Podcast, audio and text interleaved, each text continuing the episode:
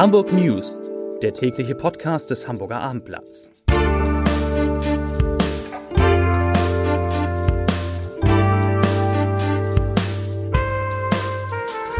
Moin, mein Name ist Lars Heider und heute geht es um einen Weltstar, der überraschend nach Hamburg kommt. Weitere Themen Massenentlassungen beim Molotow, dem legendären Club auf dem Kiez, Vorbereitung auf ein Verbot des Islamischen Zentrums Hamburg und eine Volksinitiative, die in unserer Stadt ein Grundeinkommen testen will. Dazu gleich mehr. Zunächst aber wie immer die Top 3, die drei meistgelesenen Themen und Texte auf abendblatt.de. Platz 3, Kultmarke aus Hamburg meldet Insolvenz an. Auf Platz 2, Traktoren auf dem Rückweg, Strafverfahren gegen acht Bauern und auf Platz 1 Kritik an HVV-App. Fahrgastverband will bundesweite Lösung. Das waren, das sind die Top 3 auf abendblatt.de. Die schlechten Nachrichten aus der Clubszene nehmen kein Ende. Da das Molotow am Nobistor einen Hotelneubau weichen soll, sieht sich Betreiber Andy Schmidt nun gezwungen, seine insgesamt 47 Mitarbeiterinnen und Mitarbeitern zum 30. Juni zu kündigen.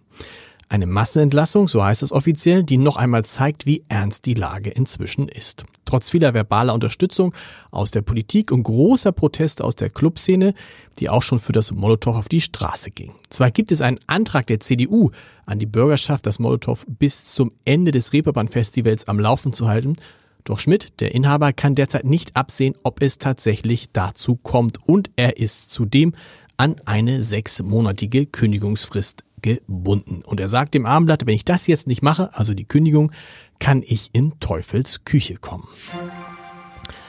Noch eine andere starke Hamburger Marke steht vor einer ungewissen Zukunft. Die Brie Collection GmbH hat Insolvenz angemeldet. Es ist die zweite Insolvenz binnen fünf Jahren. Als vorläufiger Insolvenzverwalter hat das Amtsgericht Hamburg jetzt den Rechtsanwalt Dietmar Penzlin aus der Hamburger Kanzlei Schmidt-Jorzig-Petersen-Penzlin bestellt. Und dabei hat, sagt man Brie oder Brie? Um Gottes Willen, dabei hat Brie, glaube ich, einen bekannten Werbeträger. Bundeskanzler Olaf Scholz trägt oft eine schwarze Aktentasche der Firma mit sich herum. Produziert wurde sie in den 80er Jahren, als diese Aktentaschen noch ziemlich in waren, kann man sagen. Und praktisch sowieso. Hamburgs Bürgermeister Peter Tschentscher sieht ein Verbot des Islamischen Zentrums Hamburg durch das Bundesinnenministerium von den Behörden der Stadt gut vorbereitet. Die Hamburger Sicherheitsbehörden hätten das IZH schon lange als verfassungsfeindlich eingestuft, intensiv beobachtet und Beweismittel sichergestellt, mit denen ein Verbot begründet werden kann, sagte Schenscher jetzt. Und der Fall liege nun im Feld, muss es nicht heißen, der Ball liege nun im Feld von Bundesinnenministerin Nancy Faeser.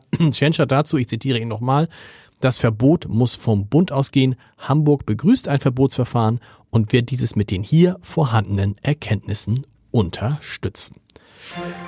Das laut Hamburger Landesamt für Verfassungs Schutz vom Iran gesteuerte und deshalb als extremistisch eingestufte IZH wird seit Anfang der 90er Jahre geheimdienstlich beobachtet. Seit Jahren gibt es Forderungen nach einer Schließung des Zentrums, das die bekannte Blaue Moschee, Blaue Moschee an der Außenalster betreibt. Die Volksinitiative Hamburg testet Grundeinkommen hat dem Senat heute im Rathaus nach eigenen Angaben mehr als 16.000 Unterschriften übergeben. Die Initiative will damit im zweiten Anlauf versuchen, die Durchführung eines Modellversuchs zur Einführung eines bedingungslosen Grundeinkommens im Wege der Volksgesetzgebung in Hamburg durchzusetzen. Ziel ist es, in einem wissenschaftlichen Verfahren Wirkung, Akzeptanz und Umsetzbarkeit von Varianten des Grundeinkommens zu testen. Anfang 2020 hatten die Initiatoren schon einmal die notwendige Zahl von 10.000 Unterschriften zusammenbekommen. Ein geplantes Volksbegehren war jedoch vom Hamburgischen Verfassungsgericht auf Antrag des rot-grünen Senats gestoppt worden. Die Richter hatten unklare und teils widersprüchliche Angaben in dem von den Initiatoren vorgelegten Gesetzentwurf moniert, die es den Bürgern nicht erlaubten, Vor- und Nachteile eines solchen Versuches ausreichend abzuschätzen. Es ist der mit Abstand größte Coup in der Geschichte der Hamburger Digitalmesse OMR und die ist nicht arm an Coups. In diesem Jahr kommt als Stargast die wahrscheinlich erfolgreichste Influencerin der Welt nach Hamburg. Natürlich spreche ich von Kim Kardashian.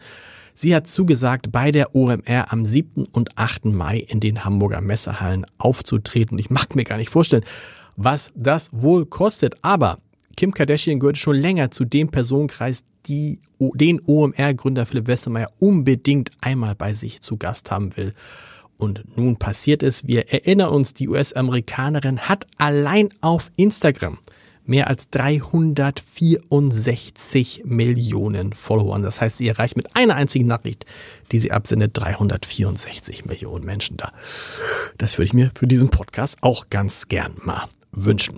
Zum Podcast-Tipp des Tages, das ist ein Tipp für morgen früh, denn äh, Becker am Morgen mit meinem lieben Kollegen, Lieblingskollegen Marcel Becker ist aus der Winterpause zurück. Morgen früh wieder ab 6 Uhr auf abendblatt.de, da müssen Sie unbedingt einmal reinhören. Und wir hören uns morgen wieder mit den Hamburg News um 17 Uhr. Bis dahin. Tschüss.